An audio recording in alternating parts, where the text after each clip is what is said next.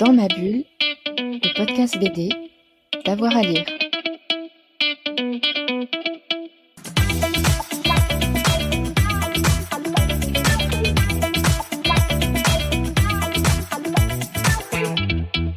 Bonjour à tous et à toutes, bienvenue dans ce nouvel épisode de Dans ma bulle, votre podcast 100% BD avec avoir à lire. Vous le savez, on aime les adaptations pour Dans ma bulle, se frotter aux grands classiques par le biais de la bande dessinée ou parfois découvrir euh, des petites pépites et des petits chefs-d'œuvre. C'est ce qu'on va faire aujourd'hui avec l'adaptation d'un roman célèbre qui a donné un film encore plus célèbre et qui a provoqué récemment quelques débats. Ce livre, c'est Autant en emporte le vent, évidemment en VF, Gone with the Wind euh, en VO. Vous comprenez pourquoi je préfère en VF. Pierre Allary vient de se lancer dans son adaptation chez Rutsev et c'est un sacré chantier. Il va nous raconter tout ça. Pierre Allary, bonjour.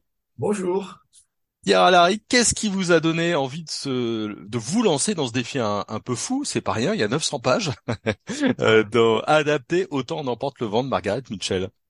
Euh, alors le, sans doute euh, le goût du risque. Ouais. Mais euh, non, et puis l'envie de l'envie de me frotter un petit peu à. En fait, j'étais en, je cherchais un scénario, et puis euh, je me suis dit que comme euh, depuis quelque temps, je pars du principe qu'un bon roman a tout pour faire un bon scénario, et que je lis pas mal. je me suis dit allons puiser par là. Et j'avais envie de rester un petit peu dans le dans l'environnement que j'avais développé sur le Don Vega, à savoir l'Amérique du 19e siècle. Et J'aime bien aussi l'idée de, de, de, ces, ces, époques où justement il y a un basculement, il y a un changement d'époque. Et, euh, et je me, comme j'avais jamais lu le livre de Autant d'importance, je me suis dit bah tiens allons-y. Il est libre de droit. Euh, si jamais, donc je l'ai quand même lu avec euh, en arrière-pensée l'idée de l'adapter si euh, je me sentais bien dans ce livre. Et de fait, euh, oui, en le voilà, en, le découvrant, parce que c'était vraiment une découverte. Euh, moi, je suis tombé amoureux de ces deux personnages euh, qu'on connaissait en effet déjà un petit peu par le film, mais bon, dans le livre, on, on rentre vraiment dans leur intimité. Pour le coup, on les découvre euh, dans tout leur, euh, dans tous les détails et voilà. Et dans, dans, il y a énormément de choses en plus que dans le film. Et de fait, je suis tombé complètement dingue de ces deux personnages et j'avais vraiment envie de partager du temps avec eux et de, de m'immiscer justement dans leur, dans leur vie, quoi. Mhm. Alors, vous l'avez dit, on, va revenir hein, sur euh, sur l'histoire, mais c'est un livre qui est archi connu. Il y a un film encore plus connu. On a tous des images euh, en tête. Comment est-ce que vous avez adapté? Il y a 900 pages. Il, forcément, il y a dû sans doute avoir des coupes euh, et pas mal de choses. Et comment vous l'avez adapté, mais sans avoir forcément l'image du, du film? Bah, alors moi, je suis un grand, je suis un grand fan du film. Euh, surtout même pour son côté esthétique, parce que je trouve que voilà, esthétiquement, il est magnifique. Euh, la photographie est complètement dingue. Mais de fait, euh, je m'étais interdit de revoir le film avant de lire le livre pour justement pas être euh, influencé dans quelque choix que ce soit. Et, et d'ailleurs, après, je me suis un peu amusé justement à, à, comparer et surtout à voir à quel point le film a été, enfin, comme ils ont taillé le livre à la hache pour le film, quoi. C'est-à-dire qu'ils ont vraiment enlevé énormément, énormément de choses. Et de fait, c'était assez intéressant parce que je me suis vraiment pris au jeu d'adaptation, c'est-à-dire que je suis rentré dans le dans le récit. Alors j'ai pris énormément de notes j'ai pas fait de dessin en fait parce que voilà maintenant j'ai une, méthode entre guillemets qui fait que je, préfère dessiner en en storyboardant, en avançant. Donc mes personnages euh, se créent euh, en fonction de des situations, de voilà. Je préfère plutôt que de faire des modèles sheets en avance euh, qui me voilà, j'ai l'impression de perdre ma vie. Donc voilà, j'ai vraiment lu le bouquin, je suis rentré dedans et le, j'ai même eu des réactions de lecteurs frustrés, c'est-à-dire que pour mon adaptation, je me suis permis de, de tiré des petits fils euh, qui étaient restés en suspens dans le livre. Et euh, je les ai, voilà, j'ai pris des petits fils comme ça que j'ai tirés jusqu'au bout, jusqu'à la fin de, du tome 2, qui ne sont ni dans le film ni dans le livre, mais qui me correspondent à moi et à des réponses que j'attends en tant que lecteur. Et euh, c'était assez intéressant. Ah ouais, il y a des lecteurs qui, qui ont, qui ont été frustrés ou tout du moins qui, ah, ça, qui l'ont remarqué Non. Alors, je ne sais pas encore parce que la plupart des gens que j'ai croisés n'ont pas encore lu le, le, la BD en tout cas pour ceux qui ont lu le livre. Et euh, donc je leur en ai parlé un petit peu. Et euh, j'attends des retours, peut-être que j'en aurai par message ou sur Facebook ou quoi. Et je suis assez curieux. Ouais. alors, on s'en rendra peut-être plus compte une fois dans à la fin du tome 2 avec la le bouquin dans son entièreté. Mais euh, oui, j'ai amené un, notamment un certain objet qui, qui va suivre Scarlett et qui va faire un lien parce que je trouvais qu'on pour moi le lien avec la mère est hyper important dans le livre et je trouve qu'il n'est pas vraiment exploité. Donc il y a plein de choses comme ça, un rapport à l'enfance aussi qui me, moi qui me touche énormément. Donc euh, plein de petites choses comme ça, en plus de l'adaptation bien sûr du roman euh, en tant que tel, à savoir qui je garde, qui j'enlève, euh, et quelles sont les situations que je garde et que j'enlève aussi, quoi. Mmh, forcément. Euh, tout commence pour l'histoire en 1861. On est en Géorgie, État du Sud. Euh, comment est-ce que vous avez retranscrit un peu l'atmosphère de l'époque? Vous avez dit c'est un une époque en bascule. Hein. On, est juste avant la guerre de sécession et puis après on va voir la guerre euh, arriver. Euh, c'est aussi peut-être une vision. Ça a été reproché ou pas à Margaret Mitchell une vision un peu idéalisée de ces États du Sud. Comment est-ce que vous vous avez travaillé pour l'ambiance, les décors, les arbres, le vent dans les arbres et les personnages? Par rapport déjà au, au débat, moi l'une des l'une des curiosités que j'avais en lisant le bouquin, je voulais savoir un peu pourquoi pourquoi pourquoi tout ce, ce, déballage et ce débat autour de Autant n'importe le vent Et euh, finalement, cette vision idéalisée, euh, je trouve qu'elle a été un petit peu... Euh, alors, c'est toujours pareil, c'est une question de point de vue, évidemment. Euh, si j'avais été afro-américain, descendant d'esclaves, j'aurais sûrement pas eu le même point de vue que celui que j'ai. Mais je trouve que c'est pas le c'est pas le sujet en fait. Elle c'est pas elle raconte pas c'est pas l'histoire de l'Amérique, c'est c'est une représentation on va dire de l'histoire et elle parle surtout d'une famille bien particulière. Donc c'est pas du tout, heureusement d'ailleurs que c'est pas du tout le l'Amérique ségrégationniste qui est représentée dans le livre. C'est vraiment une famille particulière. Il y a cinq personnes, euh, voilà, et c'est leur relation. Et en effet, au sein de cette famille, les Afro-Américains sont plutôt, alors j'aime pas ce mot-là parce que c'est pas ça, c'est pas bien traité, mais en tout cas considérés euh, autrement que dans 12 Years a Slave par exemple. Donc on est vraiment sur un microcosme. Donc c'est pas du tout représentatif. Moi je l'ai pas du tout vu comme un euh, comme un livre représentant le, sud des États-Unis de l'époque. Et heureusement on n'est pas voilà comme je dis souvent il faudrait être idiot pour croire que le sud c'était ça quoi. On, sait ce que on sait ce qu'il en était. Là on est vraiment dans un on suit vraiment une famille particulière quoi.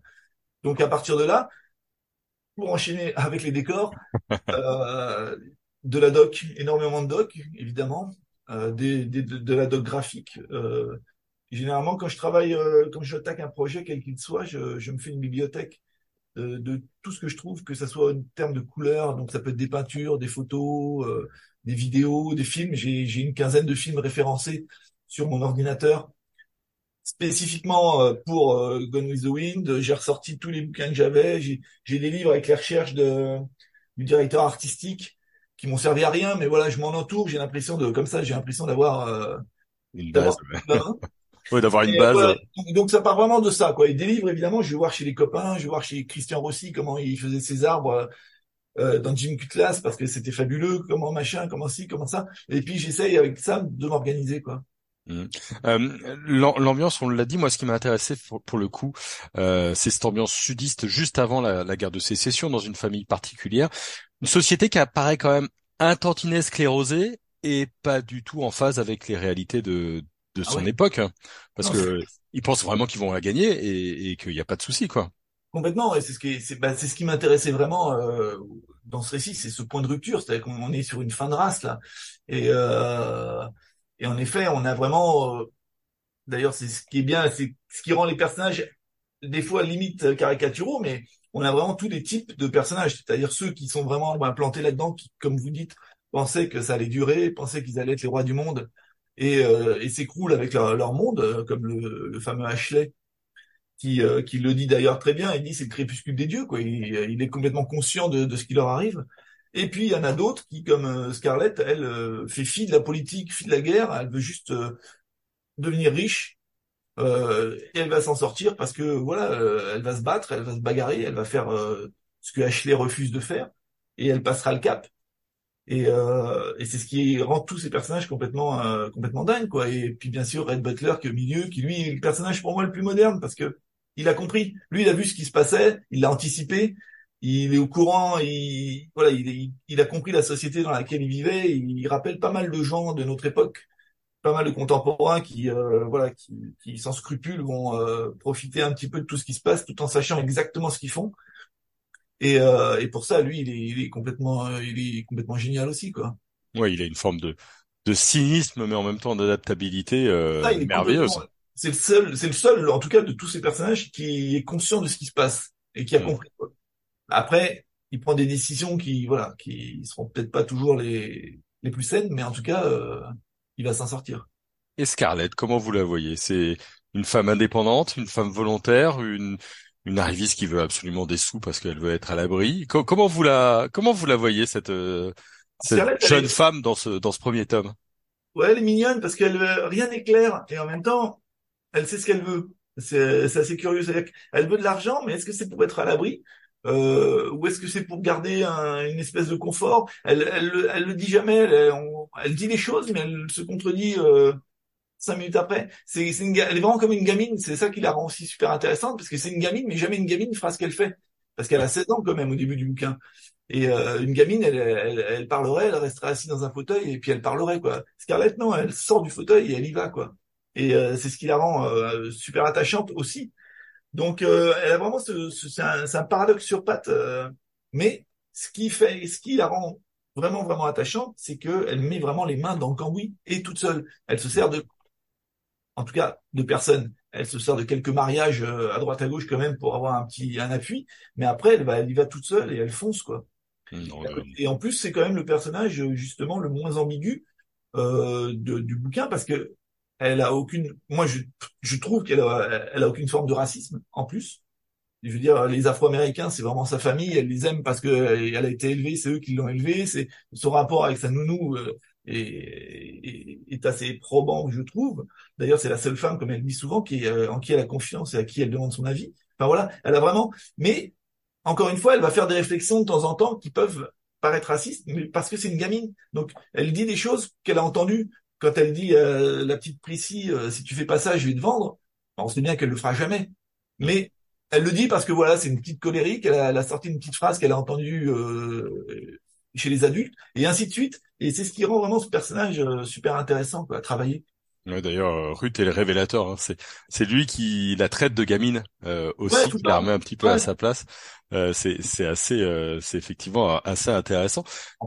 En plus, pardon, mais j'ai envie de dire, il y avait aussi un autre débat dans le bouquin. Heureusement que, voilà, on a, moi j'ai essayé de faire attention aussi, c'est que dans le livre, elle a 16 ans, il en a 35. Et ça, c'est un truc qui a peur de choquer à l'époque. Par contre, tout choque sauf ça. On n'est pas encore on n'est pas encore tout à fait euh, là-dessus. Vous avez fait pas mal d'adaptations. J'ai vu Conan, euh, j'ai lu euh, Conan le Cimérien. Il y a aussi Moby Dick. Enfin, il y a pas mal de choses. C'est un plaisir quand on est scénariste et dessinateur de se glisser dans les chaussons de quelqu'un d'autre, dans l'univers de quelqu'un d'autre? Alors, il y a un peu ça pour certains bouquins. Le Moby Dick, c'était un petit peu ça. On avait envie de, de se frotter au, c'est un peu le grand classique par lequel tout le monde essaye de passer, que ça soit au cinéma, en, voilà.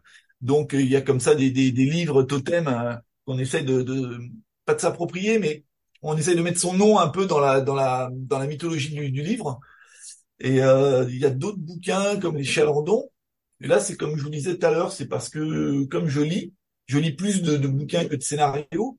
Je trouve que j'ai des coups de cœur et là j'ai eu un pareil un grand coup de cœur. Suis- j'ai alors que c'était pas du tout mes univers, mais euh, j'ai tout de suite voulu adapter euh, et partager en fait ma ma vie en- avec ce avec ce livre, avec l'histoire du livre, avec l'histoire de l'auteur. Et c'est un peu ça en fait le grand plaisir, c'est vraiment de de mettre un peu de soi. Je fais pas une, je fais jamais d'adaptation pour faire une adaptation euh, juste parce que c'est un classique, ceci cela. Il faut vraiment que j'ai quelque chose à y, à y dire et à y mettre. Et euh, c'est pareil avec Gone with the Wind. Ce qui m'a vraiment plu, c'est que je me suis dit, mais oui, voilà, il il y a des idées. J'ai envie de faire passer des idées avec ces personnages. J'ai envie de dire des choses. J'ai envie de d'être avec eux. J'ai envie de. Donc, euh, je, je rentre dans l'histoire et j'y mets un peu du mien aussi, quoi. Et c'est vraiment le, c'est le grand plaisir, quoi, de, de travailler d'après un roman, en tout cas qui nous a euh, séduit. Pourquoi avoir gardé le titre en en anglais? Ah, Parce que les- nos amis des éditions Gallimard n'ont pas voulu euh, lâcher le titre en français. Ah, d'accord. Il y a une histoire de Euh, droit, oui. Ok. Ouais, voilà. Alors bon, après, je vous avouerai que j'ai appris que finalement il y avait d'autres moyens de l'avoir, mais c'est un peu tard. Donc on l'a gardé en anglais, ce qui fait que évidemment commercialement parlant, c'est moins intéressant. Mais en même temps, vu que moi mon sujet c'est d'être dans le dans le bouquin, on dira que je suis resté vraiment euh, sur l'original. Ouais, c'est bien aussi de, de... Il y a un en plus de ouais de pouvoir non non puis je, je trouve ça plutôt pas mal. On peut aussi euh, discuter de la traduction du titre euh, comme Ah, il a été fait. Donc euh, c'est c'est bien de l'avoir en VO pour euh, Après, c'est vrai qu'il y a pour plein plein de gens, euh, évidemment, euh, Go- Gone with the Wind, ça veut rien dire, puisqu'il y a beaucoup de gens qui savent pas que la traduction d'Autant n'importe vent, c'est c'est Gone with the Wind. Mais bon, on dira que c'est ça de gagner. on, on vient d'avoir le premier tome dans les mains là, en, en librairie. Euh, vous en êtes tout du, du deuxième tome? Parce que vous l'avez annoncé en deux tomes. hein. Ouais, voilà, euh, à l'heure où on parle, je suis en train de, de cleaner les premières pages. Donc le, le découpage est terminé, le storyboard est fini. J'ai voilà, j'ai 50 pages qui sont prêtes à, à être mises au propre. Et puis je vais voilà, je vais changer un peu de méthode. Là, je vais essayer de travailler par euh, par euh, par bloc de pages pour euh, psychologiquement euh, tenir la, sur la durée. Donc euh, voilà, je vais essayer de faire les 50 premières, de les mettre en couleur. Et j'attaquerai la suite, les 50 suivantes et les 50 suivantes. Oui, parce que c'est un projet de fou, hein, 124 pages, euh, Ouais, là, il y en aura 150. euh, 150. donc ouais, c'est un gros projet. Ouais. Mais bon, ça, comme vous dites, c'est un bouquin de 900 pages, ça le mérite. Et je voulais pas passer à l'as. Il y a plein de choses intéressantes à développer. Donc je voulais vraiment arriver à dire tout ce que je voulais dire euh, sur ce bouquin. Quoi. Eh ben, merci beaucoup Pierre Alary. Mais je vous en prie. Hein, vraiment, on, on vous encourage, je vous encourage, parce que moi, c'était une de mes très bonnes lectures de, de ce printemps, l'adaptation God. bah non, c'est- en plus c'est sincère, hein, vraiment. Euh, j'ai bien aimé découvrir ce, redécouvrir, en tout cas cette histoire euh, sous vos traits, sous vos pinceaux. Gone, euh, Gone with the Wind, je vais y arriver. Ah, chiant. Ah ouais, c'est compliqué. Hein. J'aurais dû mieux bosser mon anglais à l'école. on chopera le titre en français pour une intégrale. Ouais, vous verrez bien. Et puis il y a, il y a un joli bandeau, donc euh, vous pourrez le trouver en librairie. Il y a aucun problème. C'est chez Rue de Sèvres et c'est donc euh, une des euh, bonnes pioches. Merci à vous qui nous avez écoutés pour euh, ce podcast. On se retrouve très vite pour un nouvel épisode. On en a un peu plus de 250. Hein, donc euh, d'ici les nouveaux épisodes, vous pouvez vous balader encore un petit peu euh, avec nous dans le monde de la BD. Et puis n'oubliez pas de vous abonner comme ça, vous n'en manquerez plus aucun. Bonne journée à tout le monde et à très vite. Merci, au revoir. Dans ma bulle, le podcast BD, d'avoir à lire. thank you